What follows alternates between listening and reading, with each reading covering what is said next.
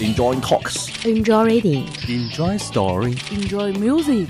倾听有质量的声音。分享我的世界。我是梁毅我，是新兰，我是大鱼，我是林夕，欢迎来到 Enjoy Radio。新卓艺工作室诚挚出品。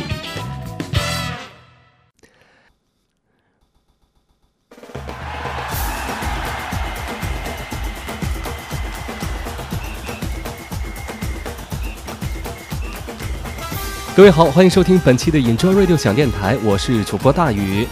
那么，想更多的了解我们呢，你也可以来到我们的 Enjoy Radio 响电台的官方微博，也就是新浪微博的 Enjoy Radio 叫响电台哈。本期的节目话题呢，要跟各位来说说足球。二零一四世界杯啊，我相信很多人跟我一样都看了，而且呢，我录这期节目的时候呢，正值呃小组赛即将结束的时候。这届的世界杯呢，是在著名的足球王国巴西进行的。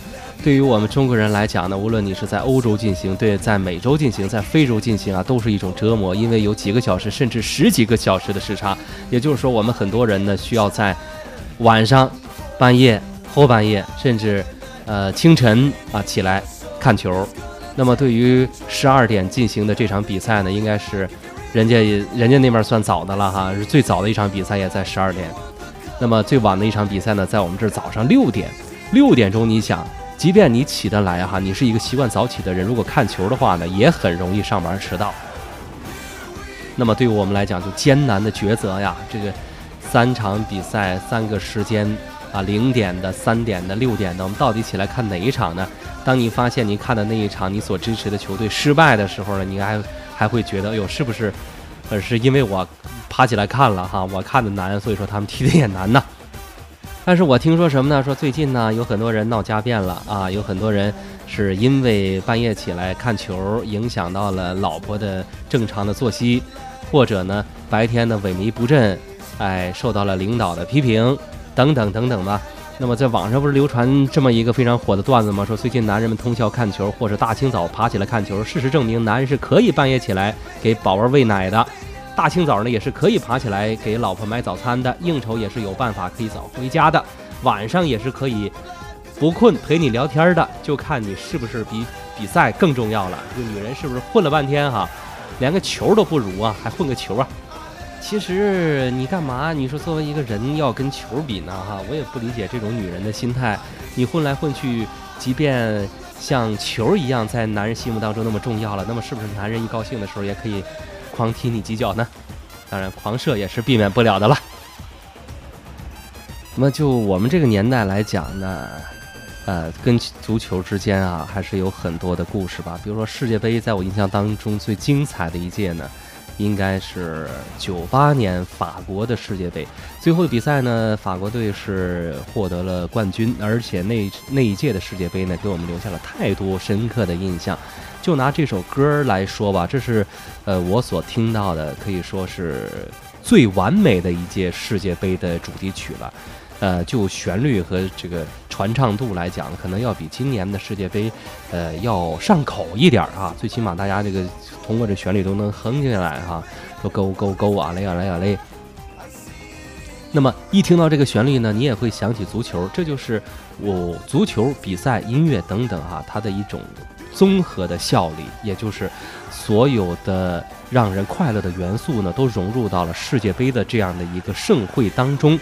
呃，在这里面呢，有很多的话题，会有很多的故事，也有很多的英雄产生。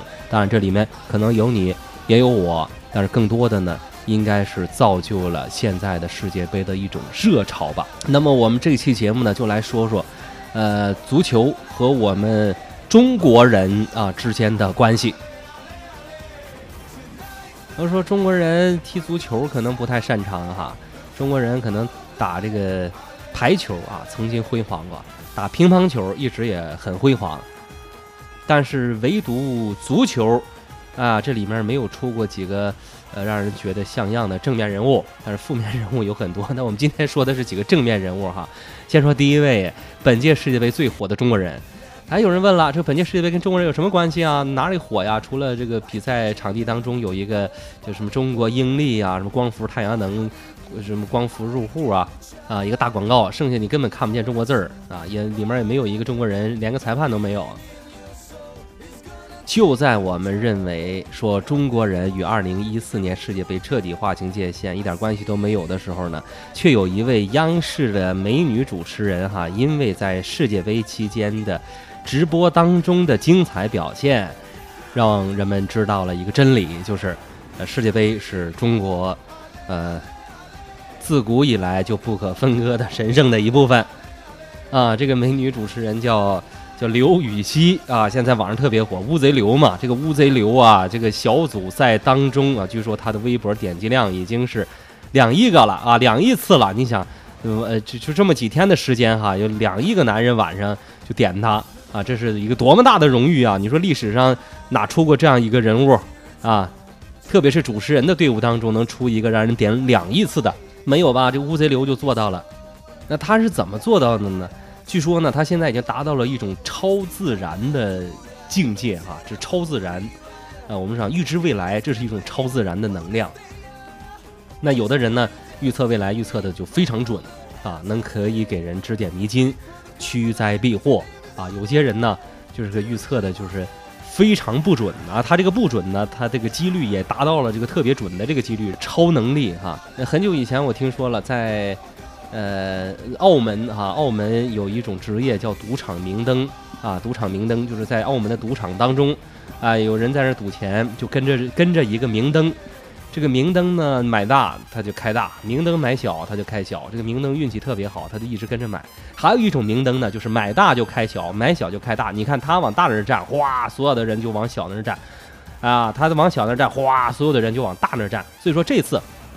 这个刘禹锡乌贼刘的这个预测就达到了这个赌场明灯的作用，有些人甚至在网上调侃说说，呃，说这个看了乌贼刘是赌球不用愁啊。那么从小组赛一开始呢，这个乌贼刘只要穿上巴西队的球衣，你看巴西就没赢啊。后来穿着西班牙球衣，小小组这个西班牙这个整个就提前淘汰了，葡萄牙呢也未能幸免。哎，那么在穿上意大利球衣的时候呢，意大利又爆冷输给了哥斯达黎加。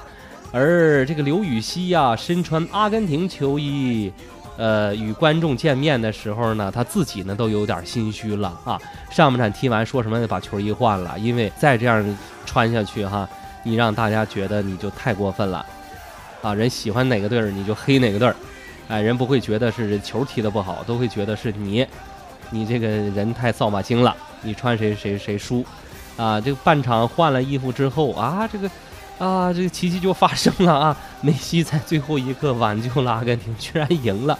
那个时候，刘禹锡自己是呵呵一笑。啊，那么正当有的些人为这个乌贼流解释的时候，说这个穿什么衣服不是他自己决定的啊，这是球迷决定的，球迷让他穿什么他穿什么。那最后输了，你为什么只怨他不怨球迷啊？但是你们有没有注意这乌贼流的微博啊？每次乌贼流穿上。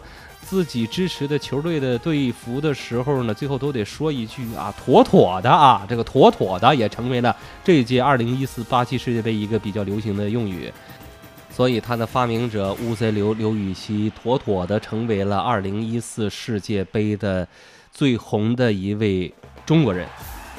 其实呢，这只是一个开始哈，还有一场比赛呢，不知道大家有没有发现，就是在我录播这期节目之前哈，呃。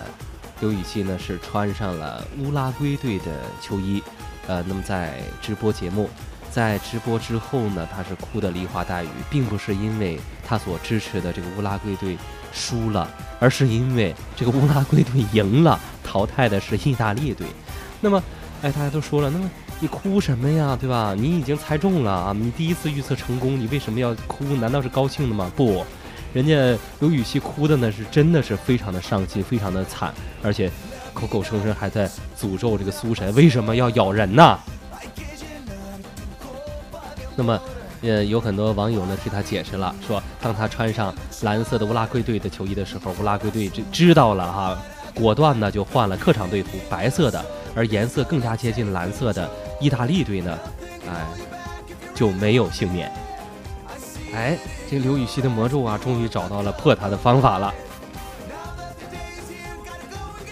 另外，我发现呢，网上呢还有很多朋友呢在支持刘禹锡，希望他能够更坚强的走下去。都夸的是一个最漂亮的这个央视哈，目前为止最漂亮的一个主持人。那之前呢，他是在央视主持过 NBA 的比赛，所以很多网友说，有了他之后，我们就不看 NBA 了，啊，就光看她了，因为长得漂亮。而就在本次世界杯呢，因为刘禹锡的种种的这个行为吧，很多人把他据说哈是刘禹锡的过去的照片拿出来了。那么三张照片一对比之后，你会发现，这个刘禹锡这个脸啊，在这个三张照片当中，好像是这个月食一样，哎，慢慢慢慢的，它就就小了，啊，这是月食的一个过程。但是月食能恢复，还能恢复成满月哈，圆的一张大圆圆的一个大饼。但是我估计刘禹锡想再回去就难了，因为他现在他这张脸脸型呢已经是非常完美、很漂亮了。那人们呢就自然把这个刘禹锡啊美女主持人推向了整容风波。其实呢这就有点小人的心理呢。那么美女主持人她毕竟呢不仅仅是一个美女，也就是说美女主持人呢是通过自己的不断的努力，慢慢的才成为了一个非常著名的主持人，对吧？你想。呃，很多很多年以前，就是二零零七年之前吧，人家刘禹锡呢，呃，人那个时候既不是美女啊，也不是主持人，在二零零七年之后啊，她是突然成为了一个美女，然后啊，一点一点才成为一个成功的主持人。哎，我怎么敢这么肯定呢？啊？来，我们来看看刘禹锡的资料。二零零六年，刘禹锡是被公派到了韩国的东亚大学留学。回国之后，于二零零七年，你看就成为了重庆卫视的一名主持人了。你想去韩国留学了，那不整容不白不整容。你想韩国整容多便宜啊，是吧？而且那据说那边整容便宜到什么程度了？就是你你买包方便面啊，送个整容；你买个唇膏啊，送个整容；你买个皮包，哎，送个整容。哎，可更何况你去留留学一年呢，是吧？还不送给你全身整容？不过我也反对那种把刘禹锡推向整容风波的人啊，我们只能断定刘禹锡是整容了，但是据我目测哈，他绝对没有风波。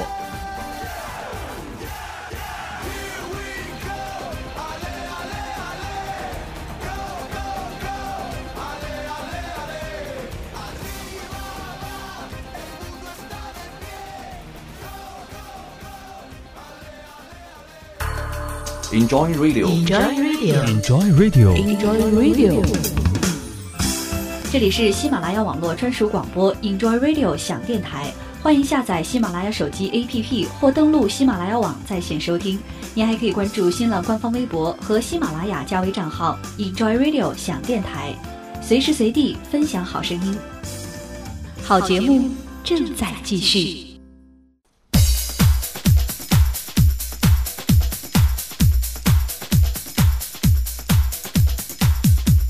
说完了刘禹锡呢，我们再来说一说中国历史上的一位大球星啊，呃，很多人都把这位球星呢神化了啊，他的名字呢叫做高俅，高俅呢是踢球的，踢球那个时候还不叫踢球，叫蹴鞠啊，蹴鞠什么意思？这个蹴啊就是用脚踢，鞠啊就是踢球。哎，我们也发现了有很多的历史剧哈。呃，把这个蹴鞠呢叫做踢蹴鞠啊，咱们一块踢蹴鞠去吧啊，这就是一个非常文盲的表现了。蹴鞠本身就是踢球，你踢蹴鞠又是什么意思啊？这个蹴鞠啊是咱们中国人发明的，是在公元前的标志三零七年，那个时候齐国啊，齐国人哎就开始用脚去踢球了啊，还组织了成规模的比赛，还发明了一些规则。那么那是古代的足球，跟现在呢已经是完全的不一样了，啊，是这个淄博还是非常有名的这个地方。春秋时期呢是有两大发明啊，都是，呃，在娱乐项目，一个是男子的像蹴鞠啊踢球，一个是还有一大娱乐项目啊，就是啊妓院啊，也是淄博人发明的，就是都是男人两大爱好啊。又又想起了上期节目啊，说黄海波的事儿。好，我们不说这个淄博了，我们来说。这个蹴鞠啊，在唐宋的时候呢，达到了一个民间发展的一个高潮。那个时候啊，男子都爱踢球，也都会踢球。这个高俅啊，本身他这个名字啊，你看没？高低的高，这个球呢是单人旁一个，呃，追求的球。其实啊，它的原名呢是个毛字旁一个追求的球。哎，这个球的意思呢，就是蹴鞠古代的那个所指的那个皮球的意思。啊，高俅又是官员，又会踢皮球，也就是说，中国这个官员呢，从古代就开始非常擅长踢皮球了。哎，不是有这么个段子吗？说，呃，罗纳尔多退役了，巴西足球八年没缓过来；齐达内退役了，法国足球十二年没缓过来；巴乔退役了，意大利足球十六年没缓过来；克鲁伊夫退役了，荷兰足球二十年没缓过来；普斯卡什退役了，匈牙利足球三十多年没缓过来；高俅退役了，中国足球呢一千多年没缓过来。也就是说，千年以来啊，这高俅啊是中国足球界的第一人啊。也许这里面有点传说的意思，但是说起高俅的他的这个生平啊，确实可能跟足球有过关系。这个《水浒传》里就提到了，说这个高俅啊，当时是去这个端王府，好像办点事儿。哎，那个时候端王，也就是后来我们提到的宋徽宗，叫赵佶。你看这个赵佶哈，我们上期节目也提到了。不但嫖娼不给钱，还空前的喜欢踢足球。哎，他到了这个端王府，发现这个端王呢正在跟很多人蹴鞠呢，然后不小心这个球就踢到他脚下了。结果高俅啊就本能的，哎，这个球啊就就在脚上就颠了几下。哎呦，这个段王看这个人可了不起，来，这样吧，这样吧，你别在这个原来这个地方干了。高俅原来是干嘛的呢？啊，你们都不知道哈，这还得提到上期节目。哎，上期节目还提到了一个。风流雅士哈，叫苏东坡。这高俅啊，原来是苏东坡的一个书童，哎，小书童。因为抄抄写写啊，这字儿写的比较好。后来呢，苏东坡认为他是一个很有前途的人，就把他推荐给了叫王喜。这个王喜呀，也非常欣赏高俅的，哎，爱拍马屁、会踢球的才华，于是就派他去这个端王府办事儿了。结果这一下子哈，这个是金子总会闪光的嘛，这高俅就在端王府闪了一下光。那时候端王呢就记住这个人了，等到他当上了皇帝的时候，哎，就任命高俅，一点一点的就把他提到了太尉的这样的一个高度，就相当于现在的是国防部长嘛。所以高俅可谓是一球成名，啊，一个球成就了一个人。后来呢，他就把这自己的名字改了，把原来那个毛字边去了哈，变成一个单人儿，哎，成就了我这个人。所以以后他的名字呢还叫高俅。就是说，球踢得好，人也是可以往高处走的。这一点上，也是给所有的南美和非洲裔的球员，啊，提供了一个效仿的榜样吧。你们好好踢球吧，以后呢会有大出息的。别看现在穷啊，是草根儿。这个通过世界杯等等啊一些大赛的锻炼，让更多的欧洲的俱乐部认识你们。到那个时候，你这个钱挣的啊海了去了。好，我们现在正在播放的这首歌曲呢，也是我个人非常喜欢的九零年世界杯的一个主题曲哈，叫做《意大利之夏》啊，给我们带来了很多很多的童年的美好的回忆啊。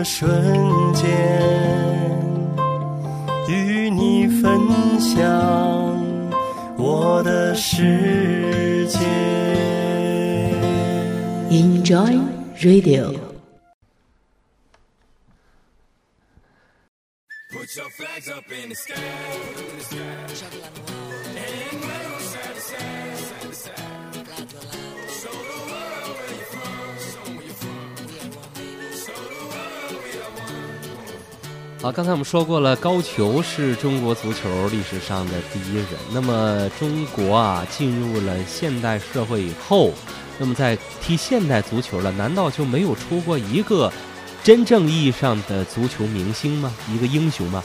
其实有，呃，而且呢，好像呃还有一批，但是啊，由于他们所生活在的一个独特的历史环境下，很多的一些经历呢，已经被删去了。啊，我们都不知道了，啊，甚至还有一些人呢，只能在这个传说当中找到。比如说，呃，我们只要在百度上搜索一下，说中国球王啊，就会出现一个叫做李惠堂的名字。你们以前听说过吗？但是据说这个人呢，在据说这个人在同时代的时候踢球啊，真的是非常的牛叉，被称为中国足球历史上的一代怪杰啊。他曾经踢破过球网啊，据说还踢死过人啊。当然，这只是一个把他神化了的一种传说吧，是不是真正的发生过呢？那我们就要从这个李惠堂的传奇经历开始说起了哈。李惠堂呢是出生在一九零五年的香港。我们都知道清朝末年呢，官府是不允许老百姓一块踢球的，因为踢球啊，它属于一个集体项目。那个时候呢，咱们这个朝廷啊还是非常的黑暗的啊。莫谈国事嘛，几个人交头接耳，那就是犯罪了，是吧？更何况是你踢球，你踢球不能不说话啊。这么多人在一块儿。你能说你光是踢球吗？对吧？谁能证明你不是在谋反呢？有三个人以上参加的项目都会被禁止。不过香港的社会环境可能还稍微宽松一点吧。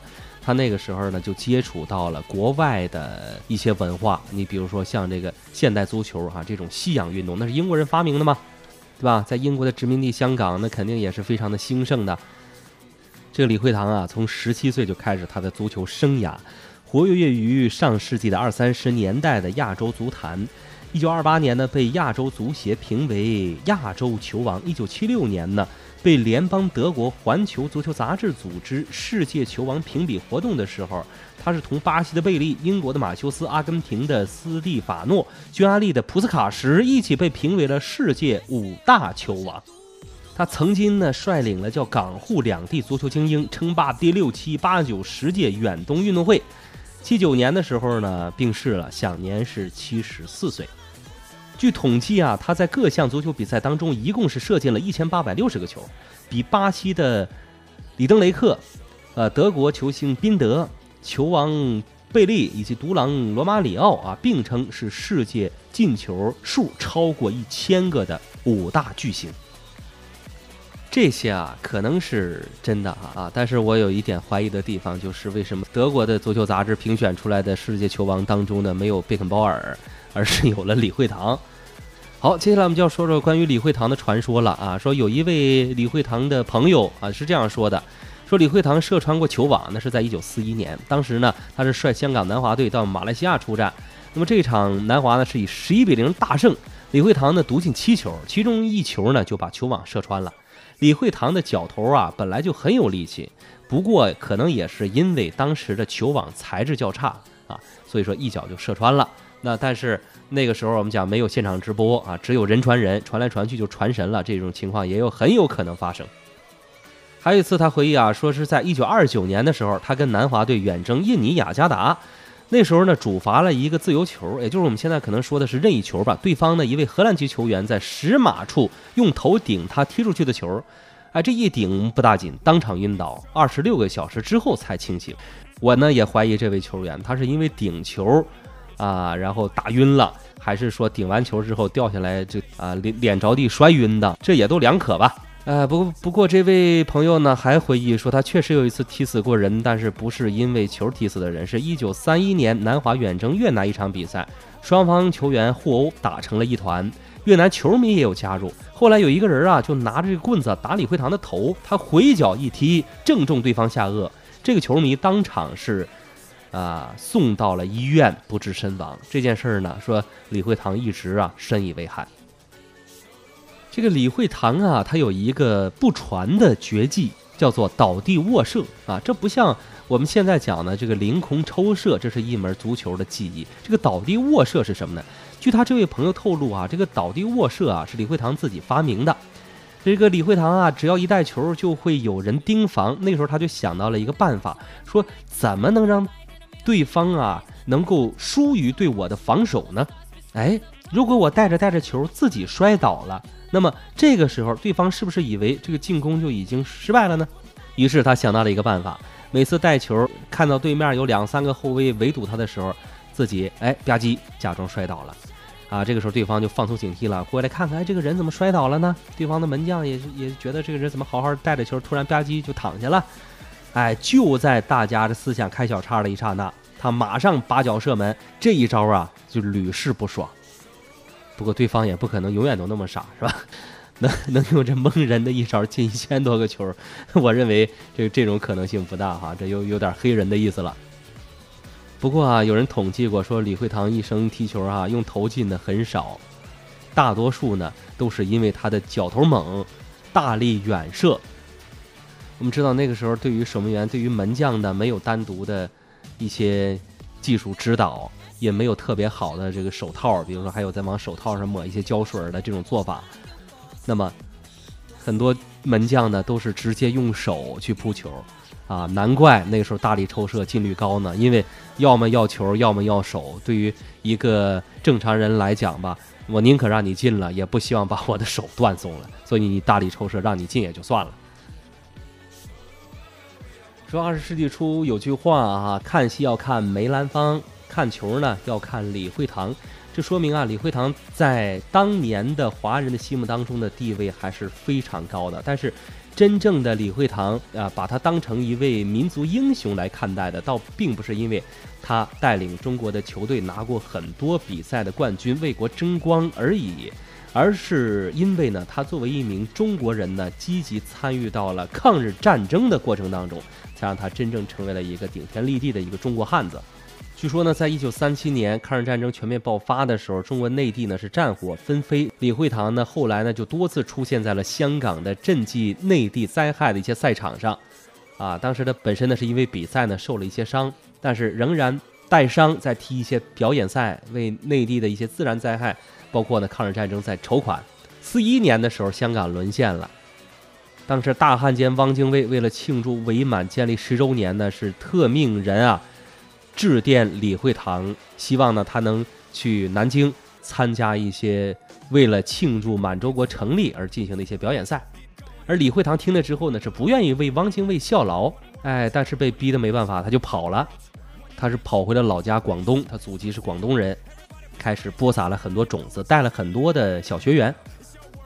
那么从四七年开始啊，李惠堂就又重返足坛了。到了四九年啊，新中国成立了。那个时候呢，贺龙将军呢是希望李惠堂能够回归大陆啊，担任体育部长一职。写信呢是邀请李惠堂出任中国国家男队的主教练。但是后来呢，历史上并没有明确记载着李惠堂为什么没有回来，而是他选择了去美国，成为了一名体育评论员。后来呢，又回归到了亚洲，任亚洲足协的副会长以及国际足联的副会长。目前呢，李惠堂还保持着世界足坛上中国人所享有的最高荣誉。我们都觉得啊，像李惠堂这样的人太少了，像高俅那样的人呢，也只能是在传说当中出现。而我们所看到的像乌贼刘这样的人呢，才是目前中国足球的一个现状吧，一个主流，一种非常奇怪的现象，就是我们其实看看的并不是球的本身，而看的更多的呢是一些热闹、一些八卦。这也是因为中国国家队的成绩哈和世界呢距离太大，相距甚远，所以我们的球迷也只能是一边熬夜，一边被边缘化了，苦逼啊！那么我们 Enjoy Radio 本期节目就到这里，非常感谢大家的收听了。最后一首歌曲呢是本届世界杯的主题曲，节奏还可以哈，一起跟着哼哼吧。但是后来呢，历史上并没有明确记载着李惠堂为什么没有回来。而是他选择了去美国，成为了一名体育评论员。后来呢，又回归到了亚洲，任亚洲足协的副会长以及国际足联的副会长。目前呢，李惠堂还保持着世界足坛上中国人所享有的最高荣誉。我们都觉得啊，像李惠堂这样的人太少了，像高俅那样的人呢，也只能是在传说当中出现。而我们所看到的像乌贼刘这样的人呢，才是目前中国足球的一个现状吧，一个主流，一种非常奇怪的现象，就是我们其实看看的并不是球的本身，而看的更多的呢是一些热闹、一些八卦。这也是因为中国国家队的成绩哈和世界呢距离太大相距甚远。所以我们的球迷也只能是一边熬夜一边被边缘化了。苦逼啊！那么我们 enjoy radio 本期节目就到这里非常感谢大家的收听了。最后一首歌曲呢是本届世界杯的主题曲节奏还可以哈一起跟着哼哼吧。Put your flag up in the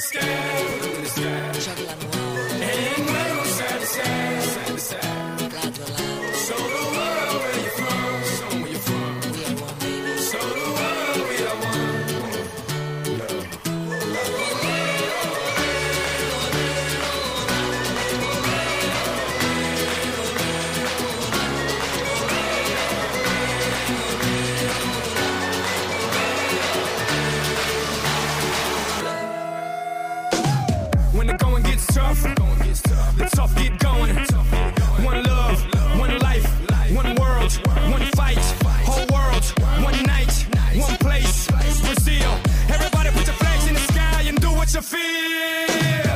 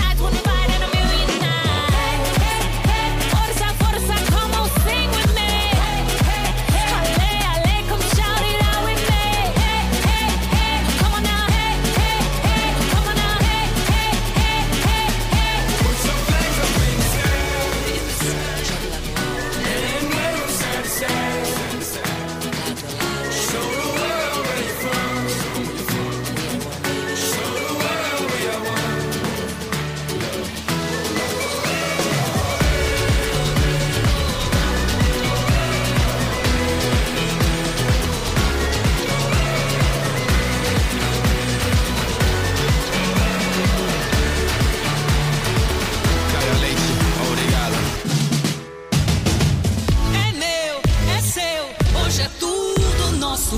Quando eu chamo o mundo inteiro pra jogar é pra mostrar que eu posso torcer, chorar, sorrir.